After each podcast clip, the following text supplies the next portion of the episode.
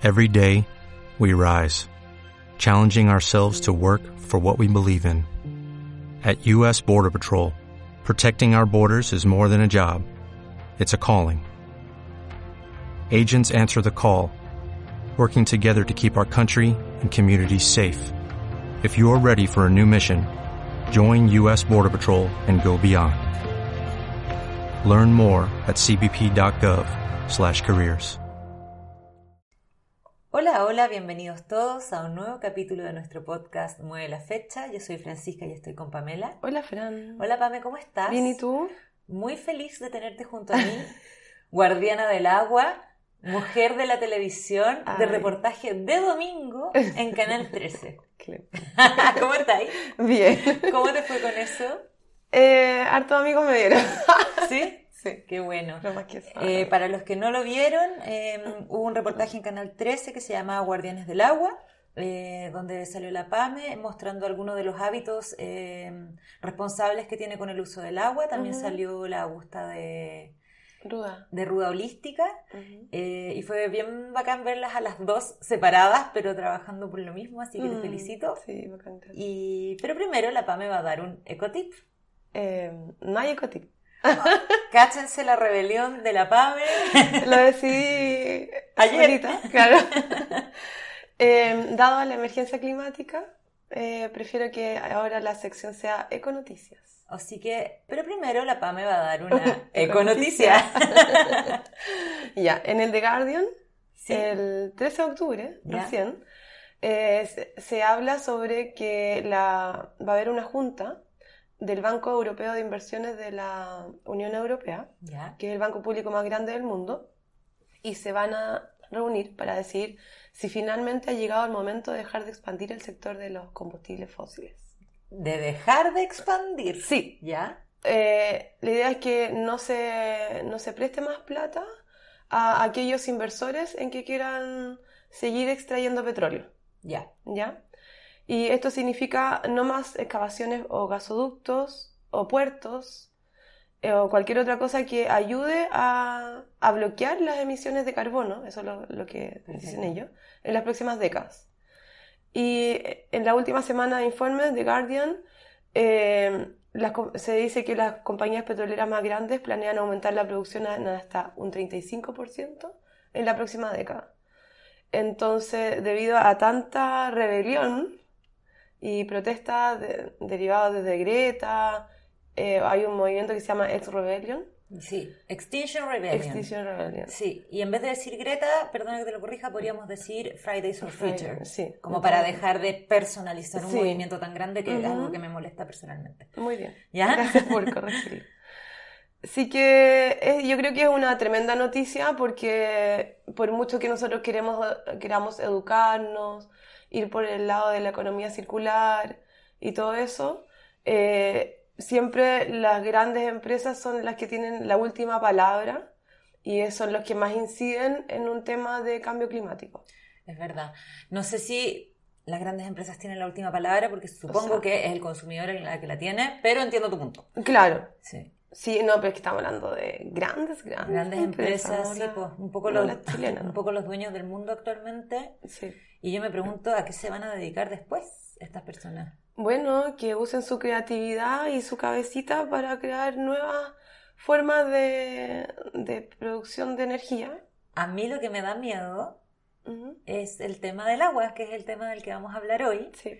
Y que el agua se convierta como en el recurso tan importante como el petróleo y que se desarrolle esa como mercantilización. Sí, Y po. creo que para allá va la cosa, entonces es un tremendo tema, requiere eh, bastante estudio y también eh, concentración, así que vamos a, a ponernos las pilas con eso. Y primero voy a decir una cita eh, con respecto al agua que tiene mucho que ver con lo que acabo de decir. La cita dice así. Las guerras por el agua ya están ocurriendo. Los recursos hídricos disminuyen, la demanda de agua aumenta. Los medios de comunicación y los políticos encubren los conflictos del agua y los presentan como si fueran religiosos y étnicos. Eso facilita la división y la política de gobierno. Si los conflictos del agua fueran tratados como conflictos por el agua, las élites se verían obligadas a abordar la justicia del agua, la democracia del agua y la paz del agua. Esto lo dice Vandana Shiva, es una em, filósofa y escritora india, pero todos la, o nosotras la conocemos más como activista, em, muy presente en la situación con Monsanto y defensora de la semilla, pero también eh, activista hoy en día a favor del ecofeminismo. Eso con Mandana Shiva. Y ella habla de algo bien fuerte que son las guerras por el agua que ya están ocurriendo. Mm. Em, yo estuve revisando un poco este tema y no pude encontrar per se actualmente una guerra por el agua. Estoy segura que hay, pero no lo pude encontrar con esa mm. justificación. Claro. Lo que sí encontré es que eh, en los contextos de guerra, actualmente la falta de agua es la mejor arma. Y eso es lo que pasa, por ejemplo, en mm, Siria. Em, esta noticia es del año pasado, pero que cuatro millones de personas se quedaron sin una gota de agua porque en el fondo reventaron los, eh, hicieron explotar las fuentes y eso es un arma. Claro, de todas maneras. Entonces, si bien no encontré guerras por agua, lo que sí encontré fue eh, guerras donde la escasez de agua es la mejor arma. Es una guerra biológica, al fin y al cabo. Qué loco. Y esto em, va a pasar, está pasando y, hay que tener mucho ojo con eso y ahorrar agua. De todas maneras.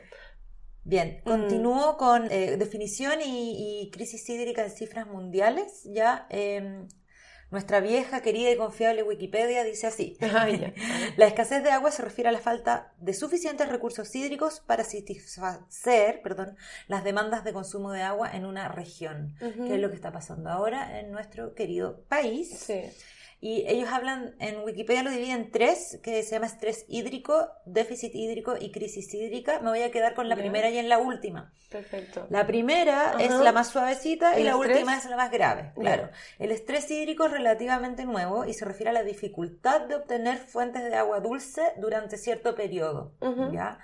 Y una crisis hídrica eh, es una situación que se produce cuando la disponibilidad de agua no contaminada dentro de una región es inferior a la demanda que es em, la, definición de escasez de agua en sí misma. Claro. Eh, déficit hídrico me lo quise saltar porque no me pareció suficientemente buena la definición, pero creo que es algo que está al medio. ¿ya? Y con datos globales del agua, em, esto en su mayoría es eh, de lifewater.org. ¿Ya?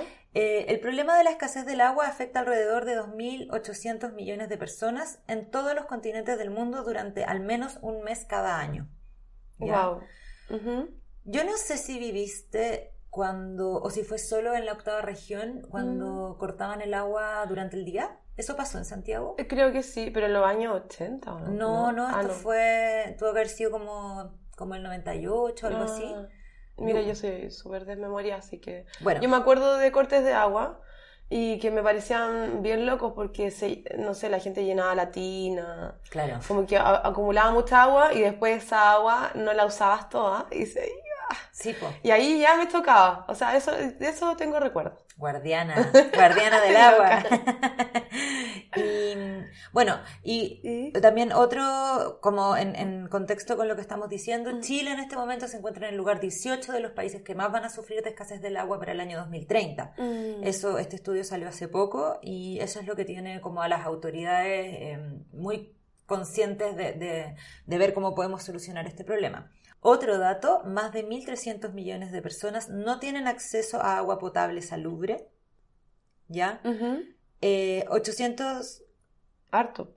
Mucho. 844 millones de personas en todo el mundo carecen de acceso básico al agua. Eso es más del doble de la población de Estados Unidos. O sea, acceso básico ya es como agua eh, no solo para tomar, sino para todo. Sí, pues. Eh, más personas mueren por el agua insegura que por todas las enfermedades de violencia, incluida la guerra. Qué heavy. ¿Qué es el agua insegura? Eh, que uno va al río, va a sacar agua y puede que esté contaminada con una industria más arriba. El agua que te hace enfermar, eso es el agua insegura. Mm. Y este, que es en el África subsahariana, o sea, debajo del Sahara, las mujeres y niñas pasan aproximadamente 40 mil millones de horas al año recolectando agua. Sí, hay un promedio de como 6 kilómetros por día que tienen que caminar a, ir a buscar agua, porque ellos no son tan privilegiados como nosotros que abrir la canilla y tenemos agua, el grifo. eh, ellos tienen que caminar hacia un río o, sea, o si no, como a un, a un sector de grifos, Mm. eh, llenarse unos baldes con agua que se ponen en la cabeza y caminan. Y obviamente se va perdiendo agua en ese transcurso. Sí, imagínate. Y eso es agua para cocinar, para tomar, eh, ni hablar de bañarse. O sea, yo creo que deben bañarse en el río. Pero Sí. también Sí, es eh, que, tienen hay todo transpirado de- Sí. después de tanta caminata. Y esto está relacionado como con la, baj- con la bajísima escolaridad de estos países que tienen escasez de agua. ¿Verdad? Porque todo ese tiempo que están recolectando aguas no dejan de ir al colegio. Exacto. Claro, Y, y de hacer otras cosas también, o sea, igual es increíble como que todo tu día Sí, está, Claro. que es lo que tú estás diciendo, pero que todo tu día se base en encontrar agua y Mm. buscar agua para tu casa, siendo que acá es bien loco cuando miras la llave del lavatorio o Claro. del lavaplato y la abres y... y agua limpia. Oye, el otro día me pasó que pedí eh, que me re- rellenaran la botella en un restaurante. ¿Ya? Comimos y después dije, Ah. fue al ba- a la barra y dije, ¿me puedes rellenar la botella? Y el gallo abrió la botella y puso la... Ajá. Abrió la botella, puso la... la, Debajo la- o sea, ah, perdón, abrió la llave, puso la botella ya. No cerró la botella, tapó la botella, me la pasó, hizo otra cosa y cerró la llave. Y yo Ah, sí, y, y caía, caía el agua. caía, caía a todo, un chorro gigante y yo petrificada, o sea, como que, como que lata tener que estar retando a la gente todo el día y así, "Ah, cierra la llave, porfa, como que Me pasó la otra vez parecido. Fui a comprar helado en la esquina de mi casa. Los domingos a veces comemos helado en, en barquillo, por supuesto. Pero la niña para lavar la cucharita tenía el agua corriendo. Y yo, por favor, ¿puedes cortarla? Porque de verdad que no, no puedo Es- soportarlo. Te juro que deberíamos hacer un podcast completo sobre cómo acercarse a la gente y, Sí. y decir, porque en el fondo al finalmente te están haciendo, no sé, por lo del agua me estaban haciendo un favor. Claro. Y, pero yo le había pegado un cachuchazo, como dicen en mi familia, ¿cachai? ya. Y bueno, por último tenemos la situación en Chile, ya... eh, No, tengo más datos ah, extranjeros. dale, dale. Ya. A partir del día cero, porque, ah, esto está en un documental de Netflix que se llama En pocas palabras o. Explain. Muy bien. Ya. Entonces, a partir del día cero de Sudáfrica, que fue en abril 2018, Ujú. y se postergó mes a mes hasta al año siguiente, y luego indefinidamente, porque eh, lo recordamos, o sea, se iba a acabar el agua en Sudáfrica, que es... No, se iba a el agua en Cape Town. Ah, en que Cape es Town, la en ciudad del Cabo. Sí, la, la capital de Sudáfrica. No, ¿O no? Ah, Johannesburgo, la capital de Sudáfrica. Ya, bueno, una de las ciudades más importantes de Sudáfrica. absolutamente. y súper como avanzada y todo. Y, y a principios de año el consumo era de 516 millones de litros y después, eh, en cuatro años, cuatro años después, pasó a la mitad. Claro. Que es Mm. como podemos vivir. Porque la gente se dio cuenta que se iba a acabar el agua para todo y empezaron a cuidarla, pero eh, anda bañándose con balde. Sí. Bueno, y otras ciudades podrían pasar por lo mismo ¿Ya? que menciona el documental. Sao Paulo, Melbourne, Yakarta, Londres, Ciudad de México, Beijing, Estambul, Tokio y Barcelona. Y esto podría estar pasando ya en las próximas décadas. Se, se dice que para el 2040 la mayoría del mundo no tendrá agua para cubrir la demanda actual. Esto también está en un contexto de eh, sobrepoblación mundial, que es lo que vimos un poco en el capítulo de Sí. tener hijos, eh, Ujú. que es el capítulo 3, creo, o sea, de esta De temporada. la segunda temporada. Eh, y que en el fondo somos demasiados también y el agua es un recurso limitado. O sea, Claro. ese es el. No es que se acabe tan. Se Mm. acaba el agua, pero al mismo tiempo nos estamos, estamos usando y tomándonos el agua. Sí. ¿ya? Y buen punto, porque el agua en el mundo se compone de 68,1% de hielo, ¿Ya? puede que ahora sea menos porque esta cifra es anterior, un 30% de, en agua subterránea y solo el 1,2% es agua superficial como ríos, laga- lagos, humedad del suelo, etc.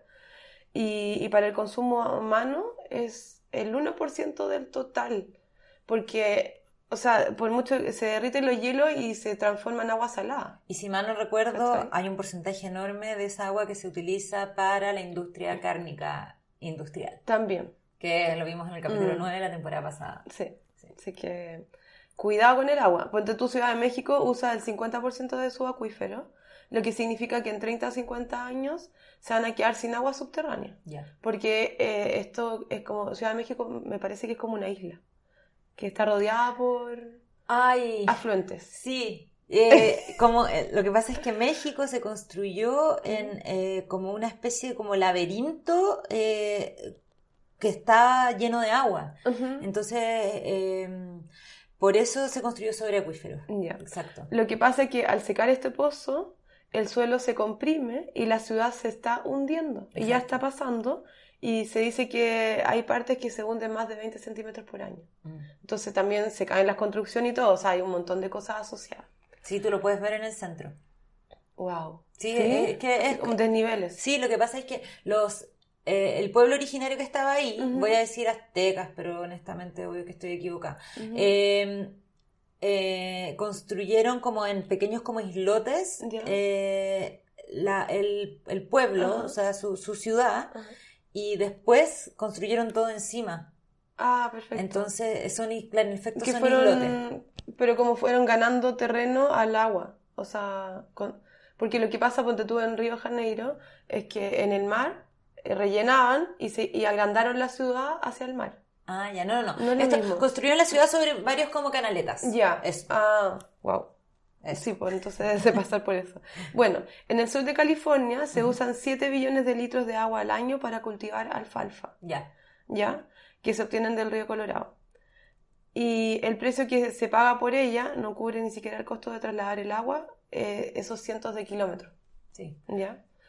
Eh, lo que pasa ahora con el tema del- de la alfalfa es que una vaca promedio consume 12 kilos diarios y para regar un kilo de alfalfa se necesitan 510 litros. Eh, Creo que me adelanté, pero eso es como la huella hídrica No, es súper importante, sí. pero está secando eh, el norte de México, que es casi... Y esa tierra y, no. y el sur de Y California. esa tierra no es para alfalfa, o sea, No, pues. además, como la alfalfa, me imagino, porque aquí sí que no estoy segura porque no sé mucho de agricultura, pero la alfalfa debería ser para lugares donde llueve más naturalmente. Claro, exactamente. Huella azul. Ah. Bella azul, bien. ¿Te hablo de Chile? Bueno, Sí, ya, la situación en Chile, aquí no me quiero extender mucho porque to- ya todos deberían saber, está todo el día en las noticias, en todos los medios de comunicación. Estamos en la sequía más grande en 70 años, actualmente tenemos un cuarto de lluvia eh, de lo que es un año normal, o sea, tenemos 75% de déficit hídrico. La zona mm, de emergencia agrícola por escasez de agua son 17 comunas rurales en la, en la religión, en la región metropolitana, en la cuarta, la quinta, la sexta región, y recientemente en la región del Maule y en la región de Tarapacá, y la semana pasada se declaró zona de escasez hídrica en la región eh, de O'Higgins, ¿ya? Mm. Está todo pasando en el centro de Chile y hay que, central, claro. y hay que entender eh, que esto afecta básicamente como al 90% de nosotros los chilenos, ¿ya? Porque tendemos a agl- aglomerarnos en el centro, claro. entonces es donde vive más gente. y también ahí se cultiva comida. Y es, exacto, también es, también es la zona agrícola por... eh, Importante, o sea, muy importante. sí. Eh. ¿Sí? Sí, es que la provincia de Petorca hace 15 años que está sin agua, con sus comunas La Ligua, Cabildo y Petorca. Mm. también como comuna. Y, y eso es porque el 30%, bueno, es para los paltos, Ya. Y de lo que se cultiva allá, el 30% del total de palto se exporta. ¿El eh, cuánto por ciento, perdona? 30%, Sí, 30%. un tercio, ¿Ya? más o menos. Se exporta, bueno, a Estados Unidos, Europa. ¿Mm? Eh, en la década del 90 se pasó desde 2.000 hectáreas a 16.000 hectáreas de paltos. Mm. Y es por eso que al final se chuparon toda el agua. Sí, y nuevamente la palta eh, es un árbol que necesita, el palto es un árbol que necesita mucha agua, Mm. entonces al producir más eh, se necesita más agua y más agua y por eso hay zonas Claro. de sequía. Esto es interesante porque explotó el año pasado que fue como cuando se abrió la puerta de, de la crisis hídrica en Chile, fue como un poco con Petorca, como esta zona está seca. Claro, pero hace 15 años, imagínate. Sí, o sea, nosotros nos Y- venimos a enterar hace poco. ¿Y por dónde? Por la Deutsche Welle, fue un reportaje que salió en Alemania. Ah, Y de ahí empezó a salir en las noticias y todo. No quiero decir con esto que la gente no haya sabido, sino que sí. la gente normal Claro. eh, conoció esta noticia eh, de frente gracias a un reportaje de la OHL el año Ujú. pasado, 2008. Em, lo otro que, que es importante decir que el Instituto de Desarrollo Agropecuario, que se llama INDAP, Inda. agotó los fondos para emergencia que tenía para este año. O sea, claro, en agosto, ¿por qué explotó esto ahora? Porque en agosto no llovió, Claro. que era como la última esperanza. Sí. Entonces ya no hay eh, agua como para este año y por supuesto quienes están encargados no tienen plata para paliar esta emergencia. ¿Ya? Entonces, por eso estamos en una Qué crisis loco. tan, Mm. tan eh, importante y tan eh, masiva en los medios de comunicación hoy. Sí. Se calcula eh, que no habrá problemas para el consumo de agua humano este año y tras, tras padecer años de lluvias escasas, Chile se enfrenta a una fuerte sequía que afecta al 76% de la eh, superficie de este Qué país. loco. Sí, Porque en el sur llueve, pero a, a decir basta. es verdad. Y qué pena que eso no se pueda como trasladar de alguna forma. Bueno, está la carretera hídrica Eh, como, como una idea. Como una idea eh, de la que no vamos a hablar hoy día porque no, No. Lo, pre- no lo preparamos, No. pero que no me parece tampoco que sea la solución. Mm, sí, pues. Acueductos y cosas. ¿Por qué crees que se acabó el agua? Ese punto es súper importante. Eh, ¿Por qué se acabó el agua? Yo estaba como bien obsesionada con esta pregunta y en realidad creo que tiene demasiado que ver eh, con eh, la cantidad de personas que somos. Creo que eso es como súper importante de no olvidar, ¿ya? Porque usamos el agua. Y lo otro que me pareció interesante es que yo no pude encontrar como papers o estudios universitarios sobre el déficit hídrico que me parecieran como fiables o interesantes para este podcast. Lo cual es súper loco porque normalmente es lo primero que uno encuentra. Claro. ¿ya? Eh, eh, universitarios o estudios universitarios que se dediquen a investigar un tema. Sin embargo, el tema del agua está respaldado como por muchas fundaciones y no sé de dónde salen o por qué se da este sistema donde el del agua se preocupan las fundaciones y no las universidades.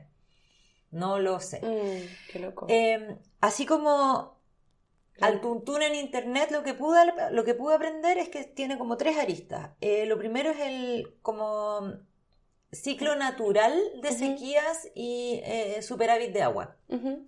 Hay algo cíclico en la naturaleza eh, que no tiene relación con nosotros y eso igual me, me da cierta tranquilidad un poco, pero las otras dos sí tienen que ver con nosotros. Eh, el mal uso del agua es real, ¿ya? El agua que tú usas para regar cultivos que no deberías regar en esa zona. Eh, O sea, yo he visto regar eh, de día, sí, ¿cachai? Regar calles de cemento, que el cemento, no entiendo eso. Sí. Y los municipios usan mucha agua en tonteras. La otra vez, eh, la huella de mi viaje me, me escribió porque había visto eso que estábamos pidiendo videos de mal uso de agua. Mi hijo no alcanzó a grabarlo, pero estaban regando paraderos, paraderos de micro, lo estaban limpiando con agua. O sea, ahí manguireándolo, ¿cachai? sí, no, sí. El mal uso es una realidad y Sí. yo no creo solamente que sea eh, domiciliario, Mm, sino que también es industrial. todas maneras. Y lo tercero es el cambio climático y eh, los fenómenos propios que se ven como adulterados de la climatología por el cambio climático y la contaminación. Ya, o sea, Ya. aquí somos responsables del 66.6%, eh, que es mucho y por eso queremos como enfocar un poco este capítulo también en lo que podemos hacer. También. Y nos toca huella hídrica. Bueno, te cuento qué es. Cuéntame qué es. Es un indicador de la cantidad de agua, generalmente agua dulce, que se necesita para producir bienes que luego consumiremos. ¿Ya? Eh, Water Food Print, Print Network clasifica las fuentes de agua en tres componentes. El agua azul, la verde y la gris. ¿Ya? Eh, ¿Qué es eso, profesora? Oye, hoy es el día del profesor. ¿De verdad? Sí. ¡Ay, feliz día! Feliz día para Ay, ti también. Yo no soy profe. ¿Ya? Sí. Eh, el agua azul es el agua dulce, como aguas subterráneas y, su- y superficiales. ¿Ya? Se refiere al volumen de agua fresca que se extrae de fuentes superficiales o subterráneas, como ya te dije, que no retorna al ambiente donde se extrae.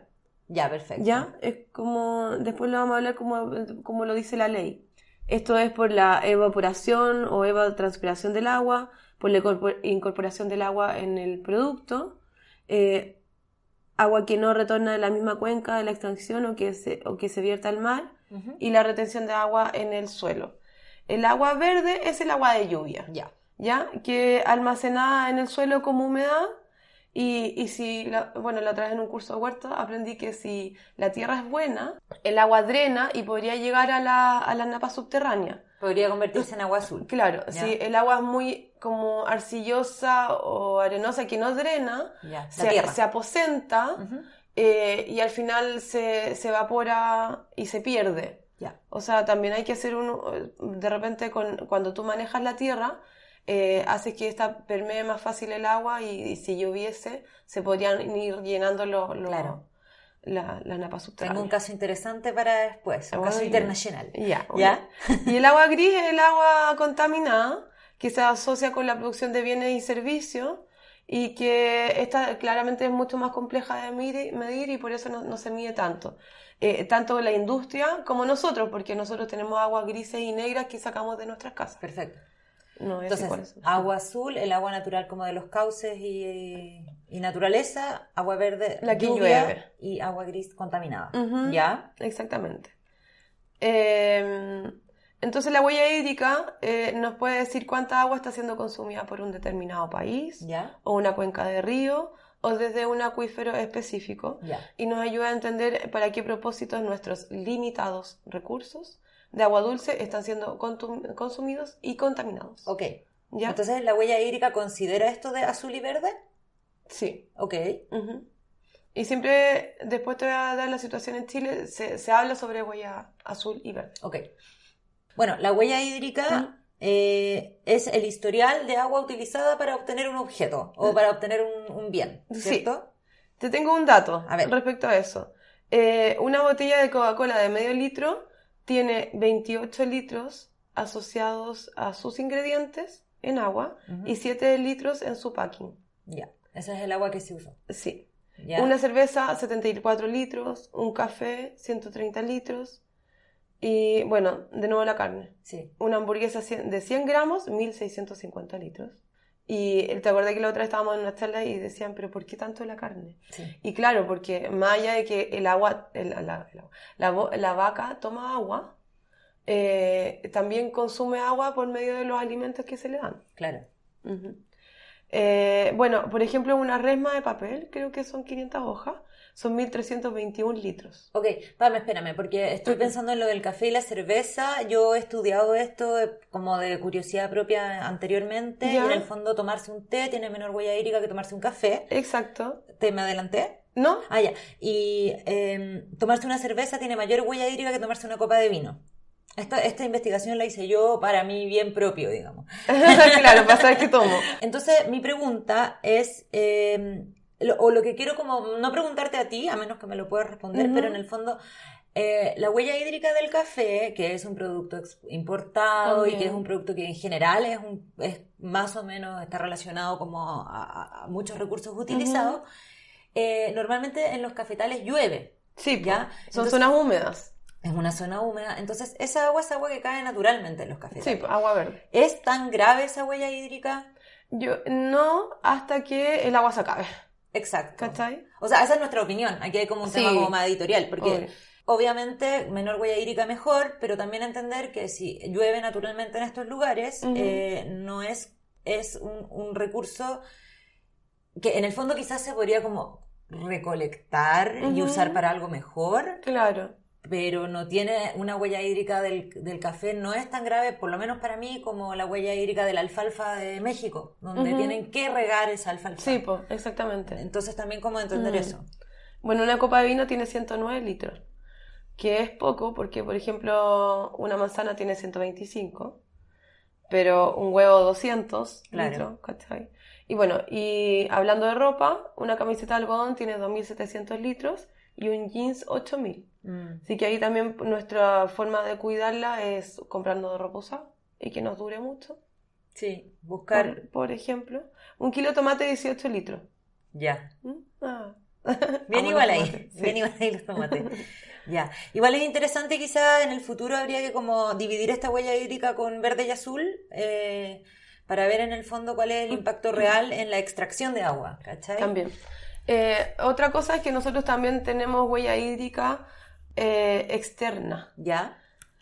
porque eh, importamos productos, no tanto nosotros, pero por ejemplo Japón tiene una huella hídrica de 1.380 litros por habitante, siendo un 70% de esta importada.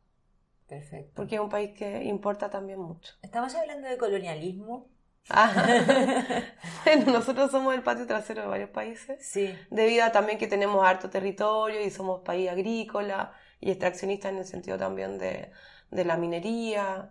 Sí, o sea, es que es como lo típico que países desarrollados, bueno, esto lo aprendí para el podcast que no hicimos, donde tuvimos ¿Qué vamos a hacer? pero que vamos a hacer, que es comercio justo, y es que eh, los países eh, que tienen más plata, voy a decirlo así para ser más clara, eh, importan muchísimas cosas de lugares donde quizás el agua no se cuida tanto, el trabajo humano no se cuida tanto, los recursos no se cuidan tanto, entonces son productos que tienen una gran huella, pero no dentro de esos mismos países. Claro, Bien. exactamente. Externalizada.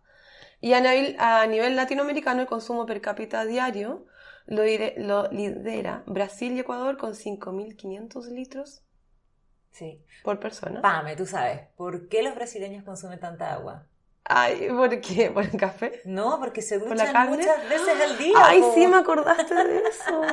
Yo lo había olvidado. Ya, yo tuve un brasileño viviendo en mi casa y se bañaba dos veces al día. Sí. Y yo, ¿qué le pasa? Y, y pero es que yo tampoco voy tan a fuerte, ¿cachai? No, no, no le iba a cortar la ducha, no sé qué iba a hacer con No, él. y aparte que entre comillas igual era tu cliente por, Claro. por ser tu arrendatario. Sí, ¿no? Y la cuestión es que yo le preguntaba, ¿pero por qué se ducha tanto? No, es que los brasileños nos duchamos dos veces al día.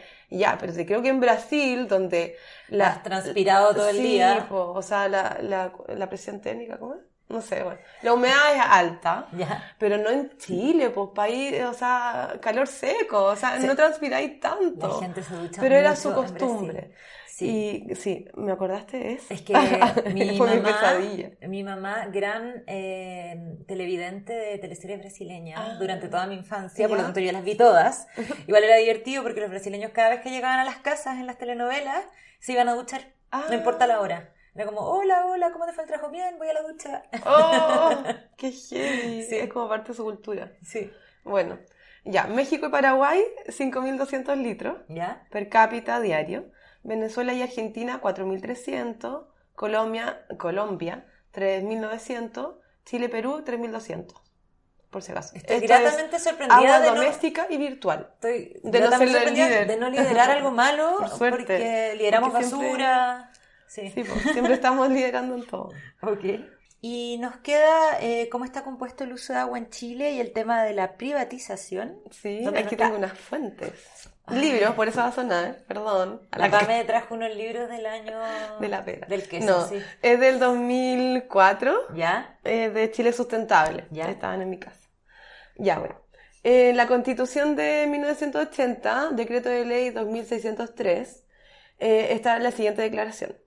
Los derechos de los particulares sobre las aguas reconocidos o constituidos en conformidad a la ley otorgarán a sus titulares la propiedad sobre ellos. Artículo 19, número 24, Constitución Política de la República de Chile.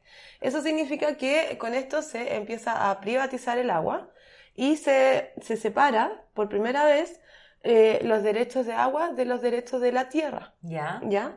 Lo que esto te permite con el agua, eh, la libre compra y venta, y que el agua, los derechos de esto se, se deben inscribir en el conservador de bienes raíces. Ya. O sea, hay un río y Tú puedes el permiso. una entidad puede comprar el derecho a utilizar esa agua Sí. como quiera. En realidad se, se pide el permiso y te lo otorgan. Ya. ¿Ya? ¿Ok? Ahora, con respecto a esta vigencia de decreto de ley, la Sociedad Nacional de Agricultura, la Confederación de Canalistas de Chile y otras organizaciones eh, se oponen a que en la Constitución al principio eh, se tenía que pagar impuesto por el uso del agua. Y ellos se oponen porque obviamente usan tanto que no querían pagar por aquello. Y a partir de eso nace el Código de Agua de 1981, donde ahí se descarta el sistema de gravámenes a los derechos de agua y no, no impone otro costo o tarifa para la concesión de los nuevos derechos ni para su goce en el tiempo. O sea, eh, al final tú lo pides, pero de forma indefinida. Y el uso del agua no está eh, relacionado con el pago de impuestos. Claro, Ok. Peor todavía, porque uno anda pagando impuestos por cualquier cosa. Eh, También es verdad. Cambio de libro, también de Chile Sustentable. el primero se llamaba Recursos hídricos en Chile, desafíos para la sustentabilidad. Perfecto. Imagínate, en el 2004 ya se hablaba de sustentabilidad. Ah, Ojo con eso. Y el segundo libro se llama Agua, ¿dónde está y de quién es? ¿Ya? Entonces, ah, el código de agua además distingue dos moda- modalidades del uso del agua. El uso consultivo y el uso no consultivo. ¿Ya? Consultivo significa consumo. ¿Sí? El uso de que se consume consiste en la utilización de los recursos hídricos para el consumo, impidiendo su reutilización o su regreso a los cauces en las mismas condiciones que las previas a ser usados. Esto significa agricultura, uso doméstico, uso industrial y uso minero. ¿Ya? Aquí me llama la atención que separen el uso industrial del minero porque... ¿Por qué harían porque- eso? ¿Sí? bueno. Y el uso no consultivo es que el agua debe devolverse al, al agua, ay, bueno, debe devolverse a sus cauces, ríos, en- entre paréntesis, sin perjudicar a los usuarios existentes aguas abajo. Y esto pasa con las hidroeléctricas, Ya. ¿Ya? Que sería como lo menos catastrófico de todos los usos privados, digamos. Claro, sí, po- porque uso de agua y supuestamente la, la regresan por Sí. casi completamente porque igual hay una eva- evaporación del agua. Perfecto. Pregunta inocente. ¿Qué Ajá. otros países tienen este sistema de privatización de agua? Ninguno. ¿Qué Yo, pasó? eh, a, par- a partir de estos documentales que vimos, porque también vi Rotten en Netflix, Ya. eh, el agua igual se compra, eh, pero a muy baja escala, por ejemplo, el tema del agua embotellada, Ya. ¿ya? Eh, en, Calif- en Estados Unidos. Ya. Y hay un pueblo que, que secaron, eh, creo, o- y también pasa en África, pero eh, pasa como con casos puntuales. En Chile el total, el 100% del agua es privada. Ya. Y la mayoría está en capitales extranjeros, por supuesto. Qué nervios. Sí, sí, sí. Eso sí. me da nervios, porque Mm. finalmente, tomando como lo de la cita y las guerras por el agua Mm. y los conflictos políticos por el agua, y ten- tenemos todo el agua acá privatizada, es Mm. grave. Sí, es súper loco. Y estamos hablando de 1980, o sea, ha pasado Bastante harto tiempo, casi 40 Y- años. Y están apareciendo, no aparece mucho esto en las noticias, pero últimamente ha aparecido que están rematando nuevos ríos. Ah, ¿No lo habéis visto? La otra vez escuché algo, La semana pasada que estaban rematando dos ríos eh, en, en la misma zona, no, en la zona, en la zona sur en el fondo. Ya. Em, nervios. Sí, pues, terrible. Ya, mira, eh, ¿Cómo está leímos... compuesto el uso del agua en Chile? Ya, leímos un, eh, otra... eh, tuvimos muchas fuentes esta vez. ¿Ya? La, gra- la radiografía del agua, Ajá. que está auspiciado por el BID y otra entidad que no, no recuerdo, Sí, perdón. que un estudio Y- del año pasado. Sí, y Ya. está desarrollado por Fundación Chile. ¿sí? Y otras más. Avina, Ya. sí, que también tiene que ver con el agua. Eh, el, el uso del agua, eh, ya sabemos lo que es azul y verde. Eh, la distribución del consumo total de agua a nivel nacional es un 59% forestal y 37% agrícola, siendo el minero 1,3%, ¿ya? Sí. Y el agua potable y saneamiento 2%. Ahora, respecto solamente a agua azul, ya no la agua que llueve, recordemos eso, eh, la agrícola es un 88%. Entonces, la, la forestal, como está ubicada en lugares donde llueve mucho, O sea, la- la- Su normalmente gran los forestales no riegan. Ese es su gran porcentaje es agua verde. Verde. Ahora, ah, de- Estilo cafetal. sí, Ok. debido a este video que se subió en el canal 3 en, en YouTube, hay muchos comentarios abajo que la gente dice, ay, ¿por qué no hablan de las empresas, de la industria y la cuestión? Y la- dicen que la, la industria forestal riega sus camiones con agua aljibe. No Ya. sé, puede ser alguien que vive cerca y lo vio. Y esa agua puede que no esté en su huella hídrica. Hídrica. Desconozco. Ya, yo tampoco lo conozco, pero eh, yo he estado como en, en lugares de, de forestales y llueve eh, tres veces a la semana, si no toda la semana. O sea, en, invierno hay... No, no es que esté defendiendo la industria forestal. No, pero... Pero o es sea, para aclararlo, Es, estilo cafetal, o sea, tiene una huella hídrica enorme porque consume mucha agua, pero es agua de lluvia que no es lo Claro. mismo que en el sistema agrícola, que por lo demás nos alimenta. Sí. O sea, que, o sea, que también como Sí, eh, o lo sea, agrícola es, importan- es importantísimo. Súper importante. Bueno, y respecto a eso me gustaría discutir un punto porque la gente siempre está alegando que la industria contamina más, que la industria genera mucha agua. Aquí viene un ecotip. Eh, no, no, pero no somos, nosotros somos parte de la industria. O sea, usamos resmas de hojas, compramos libros, tenemos agendas, Mm. tenemos cuadernos. Cuando vamos a comprar nos dan una boleta. Nos llevamos, eh, no sé, una empanada en un cartucho de, de papel. Eh, si hay que comprar papas fritas en un cono de papel. Mm. Si hay que comprar café, un polipapel. Sí. O sea, no podemos desconocer nuestro rol de consumidores Mm. no ahora, ya eh, estamos demasiado desfasados con eso, y, y decir, eh, culpar a la industria. La industria no existiría si no fuese por nuestro nivel de consumo. Exacto. Hay hasta arroces o azúcares, que, Mm. azúcar que viene en, en, en cartones, porque se dice que el cartón es más sustentable. Mm. Pero ¿hasta qué punto, cachai? O Obvio. sea, obvio que el cartón es más sustentable en el sentido que se biodegrada, se composta más rápido. Y que es fácil, que es fácil como hablar mal de la industria, pero eh, vivir al 100% utilizando productos industriales. Igual Sí, ahí hay un tema como de, Claro, si no de somos- cinismo natural que tenemos. Sí, ¿cachai? porque no, no, no tomamos ese, ese peso, ¿cachai? Y, y es porque somos tantas personas en el mundo y porque siempre queremos mucho, mucho más. O sea, ya antes, en los 80, la Coca-Cola era un, como algo preciado, era como que no se veía todo el rato.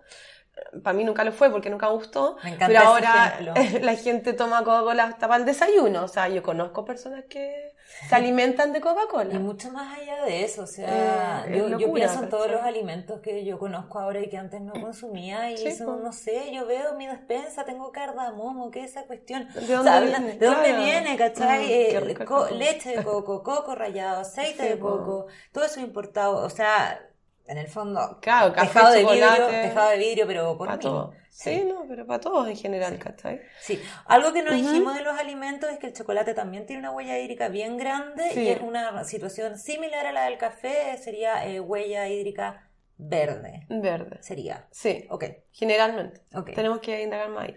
Bueno, el estimación del requerimiento hídrico animal, esto también es en Chile.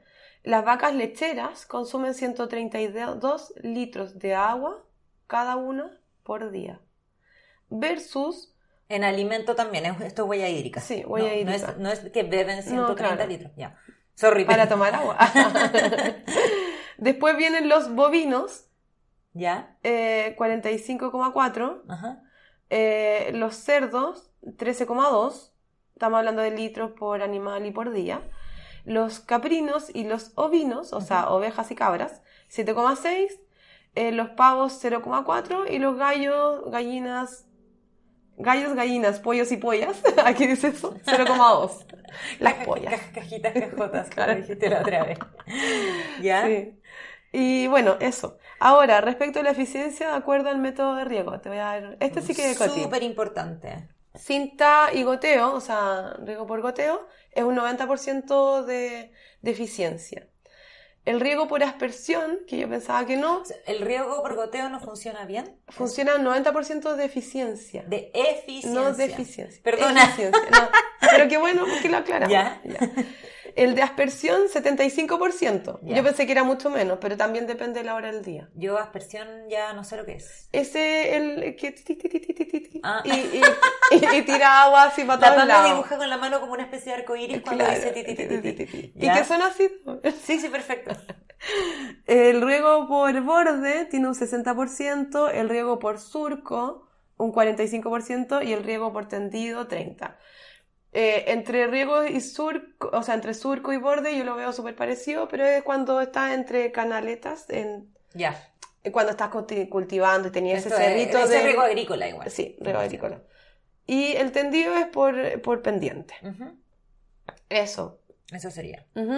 Ahora, eh, el 2010, Ujú. la ONU declara como derecho humano. Eh, a través de la resolución 64-292, reconoce explícitamente el derecho humano al agua y al saneamiento. ¿Desde qué año? 2010. 2010. Recién nomás. Y nosotros privatizamos el agua en los 80. En los 80, hace 40 Interesante. años. ¿Ya? reafirmando que un agua potable, limpia y saneamiento son esenciales para la realización de todos los derechos humanos. Mm. Y esto lo firmaron 122 países, incluido Chile. Ya, pues. Chiquillos, chiquillos. Gobierno. gobierno, gobiernense. claro, gobiernense. Bien, Pero, te quiero, ¿Mm? te quiero comentar un poco el tema del consumo de agua. A mí, por lo menos en Chile, eh, tenemos la capacidad de tener agua potable que sale de la llave y que en general la gente toma. Eh, pasa mucho que los extranjeros deciden no tomar esa agua, desconozco por qué. Pero a mí me pasó cuando fui a Ciudad de México eh, que mm, el agua allá no es algo que tú puedas pedir gratis, ¿ya? No estoy hablando de la ley, estoy hablando como de la costumbre. Tú compras el agua. El agua que tú tomas en la calle es embotellada. Y andar con una botella reutilizable no tiene mucho sentido porque cuando tú pides agua es realmente como pedir un favor. ¿Ya? Ah. No como acá, que incluso tú puedes llegar a pedir en eh, como en una tienda al paso que te rellenen la botella, incluso sin ser cliente podrías llegar a hacer eso y no te mm. mirarían tan raro. Y a mí me pasó, lo que te quiero comentar es que, em, que en los hoteles venden el agua. Eh, y si tú quieres tomar agua, eh, yo en algunas ocasiones logré que me trajeran una jarra em, con agua potable, pero en otra ocasión me pasó que me dijeron que no me iban a dar eso y yo tuve que comprar una botella de agua. Oh. Y me parece súper insólito que eh, eh, escale hasta ese punto el tema del agua potable, siendo que en un hotel te regalan champú, Claro. Eh, pero en serio, te regalan champú, crema, ¿cachai? Bálsamo, o sea, cosas que en verdad, esas sí que son un lujo para mí. y además botellitas mínimas. Sí, quiero dejar claro que no uso ninguna de esas cosas cuando voy a hoteles y que si abro un jabón me lo llevo para el resto del viaje y lo voy reutilizando. Pero eh, eh, igual es loco que tú no tengas acceso al agua eh, Súper loco. Y, es un derecho humano. Mm. en las casas tienen sus filtros y ahí funciona bien, pero eh, estar de paso es mucho más complejo. Qué loco. ¿Y por qué será? Eh, esto por estar como... No sé, pero te puedo asegurar Puede que, estén en sus afrontes contaminados. Desconozco eso, pero sí me pareció súper extraño no poder acceder al agua como un bien universal en, en, mm. en México. Mira, yo que quería ir, no voy a ir. Ah, te caché. voy a dar mi agua, voy a llevar es, fuerte, igual lo veo, y también lo veo un poco como el futuro. Sí. Que podría pasar. De todas maneras. Bien. Por suerte en Chile el agua es, limpia generalmente. Sí. Mm. Eh, ah, lo que no hablamos es que el agua en la minería se usa muy poca agua porque estamos extrayendo material seco y solamente se usa de repente para limpiarlo y separarlo como de un producto a un subproducto. Eh, porque no el cobre no sale solo, sino que sale con un subproducto que puede ser otro mineral que también sirve. Y el problema de las mineras no es que usen tanta agua, porque también eh, en sus procesos son bastante como eficientes y reutilizan. No es que esté defendiendo a las mineras. Pero ellas eh, generan agua contaminada. con arsénico y con un montón de La gran contaminación que se da en el agua que se devuelve a la tierra. Claro. Sí. Y su relave y todo eso. Sí. Bueno, nos toca ya eh, hablar del cuidado de nuestro rol de como ciudadano. Sí. Y encontré dos cosas maravillosas. Ya. Eh, una que eh, en YouTube la pueden buscar por TV Agro, ¿Ya? por Juan Gonzalo Ángel. no sé, es el capítulo que se llama ¿Es posible sembrar agua? Sí. Me encantó. Era, era, muy entretenido. Yo te lo mostré la otra vez. Sí. Y es heavy porque un señor sembraba agua. O sea, uno excavaba un hoyo de 1,5 150 centímetros, ya, perdón, y le ponía gravilla, eh, sal de mar y azúcar rubia, no blanca porque era sintetizada, y después lo cubría con eh, gravilla y después tierra. Y después de unos meses, porque eran tres surcos eh, equidistantes, lo llamaba ojos. Las palabras que usan ya. Ya equidistante. apúrate, equidistante. y bueno, después de siete meses en algunos lugares salía agua, en otros 14 meses, pero yo también pienso que estamos hablando de Colombia y es un lugar bastante húmedo que podría como llamar el agua y todo eso. Era un proceso químico de, descomposición eh, de estos productos que se metían en estos hoyos equidistantes. Claro. Sí, eh, era bien interesante. Porque después lo, llamaban, lo llevaban a un laboratorio y ahí se explicaba por qué, por qué sí salía agua después de sembrarla. Y hay otra tecnología que se llama lluvia sólida, es una tecnología mexicana y que es un gel que también salió en el tema de los guardianes del agua porque parece que ya llegó Que ya a está Chile, en Chile, sí. que se inyecta al agua, o sea, a la tierra, perdón, y al ser eh, unos gránulos eh, eh, inyectables eh, que mm, Se inyectan en la tierra y, y se transforman en, en gel. en gel. Y esto significa que el agua se contiene mucho más tiempo y en, hay, hay lugares que puedes regar cada dos semanas, que yo todas esas cosas las encuentro impresionantes. Eh, imagínate, en vez de riego diario, el riego se da cada dos semanas. Eso Claro. era lo, lo increíble Súper de, cool, de sí. este gel. eh, que es un poco el futuro también y qué bueno que logramos como tener esa capacidad de, de ser más eficiente con el- la utilización de nuestra agua. Eh, me carga decir nuestra agua porque no es nuestra, el agua del planeta. Eh, es que es importante, bueno, Sí, tú bueno, podías pero- adueñarte de todo. Eh, es que hasta que en, el- en el- en estos documentales que vi, Sí. eh, los gringos estaban alegando y era como una manifestación, decía, ¿de quién es el agua? ¿De qué es el agua? Y, y yo decía, esto yo no me lo puedo preguntar en Chile porque Sí. yo sé que es de la industria. A mí hace Pero el agua sí eh, pertenece al humano. No, es que, wow, aquí hay otra cosa, pero yo hace tiempo que me estoy preguntando con todos estos posteos que hacemos en el Instagram, que hablamos de nuestro planeta y como que quiero cambiarlo como al planeta al cual pertenecemos. Ah, que igual siento que es como sí. desde dónde te paras tú, También. ¿cachai? Porque no podemos Si ser tan antropocéntricos claro. eh, Es que se- para hablar de nuestra agua, nuestros recursos y nuestro planeta, siendo que aquí Sí. nosotros somos visita. Es lo más ecológico que yo he dicho en este podcast, pero es verdad y creo que hay que tener consideración con eso también. Razón. Eh, y estoy hablando de mí y de mi utilización del vocabulario. Claro. Pame, Bueno. cuidados del agua, Del agua. en nuestra casa. Desde la casa, eh, no dejar la llave abierta cuando se lave, no sé, los dientes, correr como el chico del bar que te dio agua. Eh, Cerrar la Cerrar llave, la los llave. más- la mayor cantidad de veces sí, posible. hacer la baza para lavar los platos, si es detergente biodegradable. A veces no es necesario ni siquiera usar detergente Claro. cuando no hay grasa de por medio.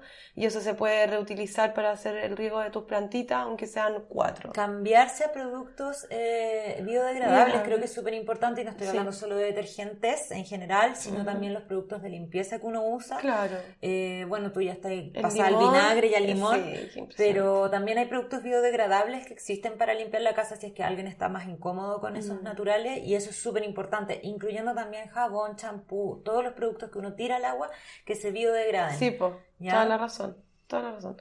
Una botella en el inodoro, Sí, en el estanque. en el estanque para evitar una descarga mayor. Mira, desde la repusá, como ya dijimos, usar bien el papel, por, hablando de la industria, el no botar comida, el desperdicio de alimentos también tiene que estar asociado con el tema Claro, del agua, ¿cachai? claro que sí. To- Pensar en la huella hídrica y, bueno, hacer pipí en la ducha. Eh, Hay una campaña eh, del 2009 de una ONG brasileña que se llama Chichino Baño ¿Ya? y está en YouTube. Y es muy entretenido porque como superhéroes hacen pipí y, y todos en la ducha. Ya. Entonces te ahorras una descarga. Sí. Eh, Duchas cortas, obvio, porque cada minuto son 20 litros de agua que salen. Quizás también eh, como enfatizar, no, no- queremos extendernos en lo básico que está Sí. en todas partes, pero Mm. eh, enfatizar en la reutilización del agua y cuántas veces tú puedes usar la misma agua. O sea, Claro. el agua con que lavaste los platos, eh, lo puedes usar para regar, lo Mm. puedes usar para tirar la cadena y así. Claro. ¿ya? El balde en la ducha. Yo en reutilización he llegado a reutilizar el agua tres veces. Eh. Como, como ducha, Ah. eh, eh, lavar los platos y regar. Ay, qué bueno. Sí, he Sí, llegado agua a limpia. Exacto. No debería No, no es que esté súper orgullosa, pero quiero hacer ese hincapié. ¿Cuento el- la situación de las Bahamas? Ya, ¿Ya? sí. Bien.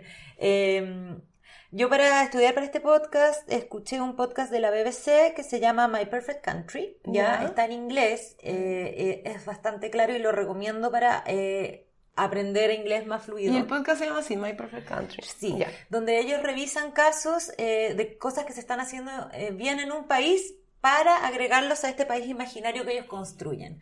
Entonces, Ah. en el tema de agua, del agua, ellos revisan eh, las Bahamas, que es una isla que tiene mucha plata y que es tropical. Ya esto no tiene nada que ver con Chile porque en verdad el ejemplo no es así, Ujú. pero ellos no tienen fuentes eh, de agua disponibles en la tierra. Ya no tienen río, no tienen lago y no tienen estanque. ¿Ya? Mm. Em, y entonces, por ley, ellos tienen unas casas con techos con escalera para hacer la caída del agua cuando llueve más lenta para poder guardarla en estanques que están debajo de esas casas. Perfecto. Entonces, cada casa eh, maneja su propio estanque de agua y tiene que preocuparse por ley de su mantención. Y Mm. ellos tienen una un uso del agua concientizado al máximo porque ellos ven el agua que tienen disponible todos los días. Wow, Y sí, si po. nosotros hiciéramos eso como, ser humano, como familia, como casa, Mm. eh, tú empiezas a reutilizar inmediatamente, Qué heavy, porque sí, es un recurso maneras. limitado. Eh, y yo sé que este caso no es aplicable a Chile porque en el fondo nosotros no, no somos un país súper lluvioso, no somos Claro, tropicales, o sea, sí tenemos ríos, o sea, es otra cosa. Mm. Pero sí entender que la mentalidad de la gente cambió gracias a una ley que se hizo. ¿Y quién es el peor enemigo de las Bahamas para este tema del ¿El agua? huracán? El turista. Ah, El turista no que utiliza agua a desmadre, ¿cachai? Eh, y que no tiene esta conciencia. claro. O sea, ellos tenían hasta, y salía en el podcast como un, un dicho que era como, tira la cadena solo si haces del número dos. Eso era como ah, decía- claro. y, era, y era como algo que todos sabían. De más ¿cachai? obvio. Entonces estaba súper bueno. Qué cool. Sí. Qué, qué buen invento, o sea, es para ponerlo cuando Sí. hayan vendedores. Bueno, lavar el auto con cubeta, no con manguera, por ejemplo. Claro. Eh, también en este Guardián del Agua salió un, un champú que podía usar como lavado en seco de auto. Sí, había un servicio, eso lo encontré bien maravilloso, como Mm. un ser, porque ho- hoy en día el agua no es tan cara tampoco, No, como no es, no es tan cara como para que eso eh, limite o le dé identidad a un servicio. Claro. Eh, y era un servicio que lavaban el auto, salió en Guardianes del. Agua, como con una botellita en spray, eso era todo Claro, lo que utilizaban, una botella de agua. Genial. Bacanes. Sí, lamentablemente nosotros, yo creo que la vamos a empezar a valorar cuando se acabe Como y siempre. no ¿no? antes. Eh, y dar- pero tenemos que darnos cuenta que el agua no es eterna. No, como todo lo que pensábamos que sí lo era. heavy, Sí. Sí. Ah, no podemos cerrar así. No, pues yo quería cerrar con lo de las Bahamas, que era súper feliz. perdóname. Pero pasó. No, no, no. Me falta también el tema de eh, como la infraestructura, como que toca como manejarse en infraestructura eh, de país eh, para hacer un- una utilización del agua más responsable. Sí. Y esto implica como construir estanques, guardar agua de lluvia, Sí. aprender a, a utilizar los recursos que tenemos ahí y que no se pierdan en este círculo eh, de agua verde y agua gris finalmente.